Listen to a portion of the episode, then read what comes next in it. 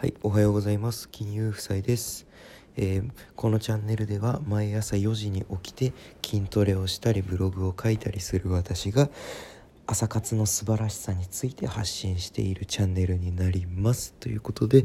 今日のお話はですね、えー結局のところ継続できるかどうかっていうのが大事だよっていうお話をします。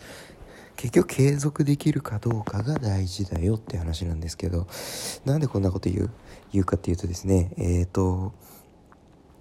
ツイッターでですね年末に年末年始に周りと差をつけるなんて感じで、えー、とツイートしたんですよ。でで年末年始は普段よりゆっくり過ごす方が多いと思いますがそんな中で早起きして行動する人はもう素晴らしいですよと。で読書でも勉強でも運動でも何でもいいので年末年始にやってみませんかみたいな感じのツイートしてしてるんですけどうんと要はこれでまあ人がやっていない時に行動する。これが最高な人生の近道です近道ですなんてことを言ってるんですけどあの年末年始で周りはねえーとまあ家族で集まってお酒飲んだりしてねゆあのずっとお酒飲みながらテレビを見たりね。ゆっくりゆっくりしてあもうもう大晦日終わっちゃった。あもう元旦終わっちゃった。っつってあのあもう三が日終わっちゃった。明日から仕事だなんて感じになるかなる方も多いと思います。まあうんとせっかくのね連休なんでゆっくりして過ごしたいっていうのはねそれはとてもいいことだと思うんですけどあの心身ともにねリラックスできるっていうのはいいことだと思うんですけどこのほとんどの大半の人が休んでる時間に、うん、周りと差をつける。まあ人が休んでいる時間に行動するっていうことで周りと差をつけられますよっていうことですよね。これが言いたかったんですねこのツイートで。結構いい反響をいただいております。で今日のお話結局のところ継続できるかどうかっていう話につながるわけなんですよ。その年末年始で周りと差をつけるっていうことが。で結局年末年始皆さんが休んでいる時にあなたは頑張って行動しました。周りと差をがそこでねまあじゃあ、えー大晦日と三が日で、えー4日間4日分ね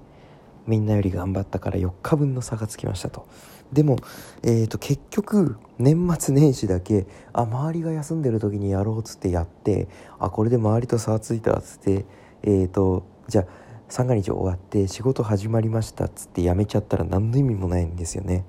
何の意味もないんでえー、と結局その年末年始に行動したことを年末年始が終わった明けた後も継続できるかどうかっていうのが一番大事です。あの2021年になってから、まあ、例えばツイッター始めてみます。ブログ始めてみます。音声配信始めてみます。筋トレやってみる。勉強してみる。読書始めてみる。みたいな感じで2021年に新しいことを始めるっていうのももちろんいいと思います。あのぜひ始めた方がいいです。でもえっ、と2020年に始めたことってあるじゃないですか。まああの2021年にこれを始めてみるっていうのももちろんあると思うんですけど2020年から始めたこと。例えば私だったら2020年からツイッター運用とブログと音声配信全部始めました。で2018年からやってるのが筋トレだけですね。だからなので1年以上継続してやっていることっていうのは筋トレしかないんですよ私。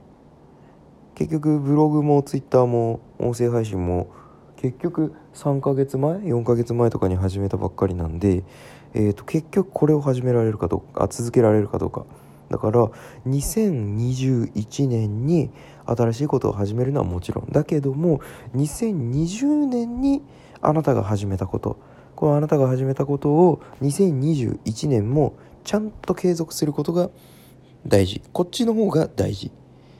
2021年に始めたことっていうのは、まあ、始めたばっかなんでまあ幾分かは継続できます。でも2020年に始めたことダイエットでもいいしね何でもいいです。勉強でもいい。読書でもいい。これはやめずに絶対に続けてください。今やっていることを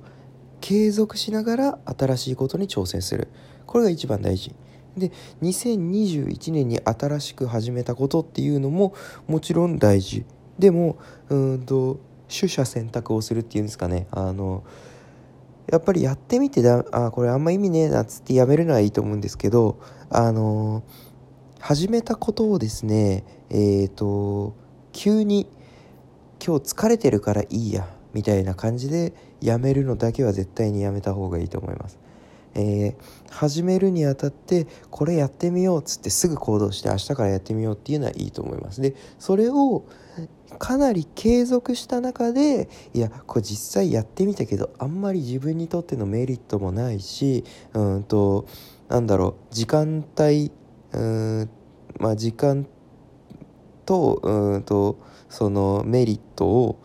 まあ、考えた時にいやあまり良くないなって思ってこれはやめようっていう判断をするのはいいと思います。ただうんとね絶対に面倒くさいからやらないとかそういう理由だけでやめないでください。じゃないと何のために始めたのかっていうのを分かんなくなっちゃうんでうんと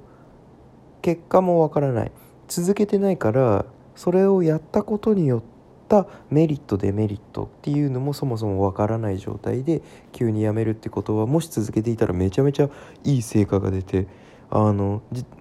えばブログだとしたらあの全然結果出ないからやめちゃうみたいな感じでやめたとしやめちゃうと、まあ、結果出ないまま終わっちゃうんですけど結果出ないけど一応うんとブログを書くってことは文章力も上がるしうんとブログを書くネタのために勉強したその、まあ、インプットした知識っていうのは絶対無駄にならないし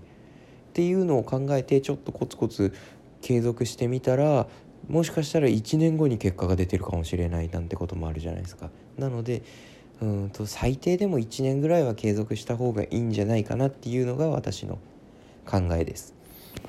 で私の考えで言うとうんと筋トレをですね2018年ぐらいからまあ継続して行っているわけなんですけども、うんと、ジムに通いだしたのはえー、っと2019年か。2019年の10月ぐらいなんですよね。でそれもえー、っともう1年以上経ってるわけじゃないですか。でしたらですねあのジムに通い始めた時からとえー、っとまあ今を比べるとですね体重まず1 2キロ減。体脂肪率も体脂肪率なんて10%以上減。でウエストもウエストも1 4センチぐらい減。っていう感じで、えーと、私完全にメタメタボ予備軍みたいな体型してたんですけど今はもうねあの全然腹筋もそろそろ割れてきてる感じだしえっ、ー、とね逆三角形の体になってるしっていうことで1年続けてえーと、かなりいい体になりました。メタボ予備軍だった人がですね。でそのなんで1年は続けた方がいいかっていうとその筋トレ1年続けて今そんなにね体重こんなに減ってウエストこんなに減ってっていう話したんですけどあのですね結果が出始めたのがですね7ヶ月8ヶ月超えたあたりからなんですよ。ジムに通って7ヶ月8ヶ月超えたあたりで急に体重がグググって減るようになってきたんですよね。っていうのもそれはあのおそらく体あ体に合った脂肪酸たちが徐々に徐々に減ってきてで筋肉がついてきたとまずまず筋肉がついてで、えーと、筋肉の方が代謝上げやすいので、えーと体の代謝が上がったと思うんですよね。で筋肉つけばつくほどまあ代謝の上がりやすい体になって、えーと、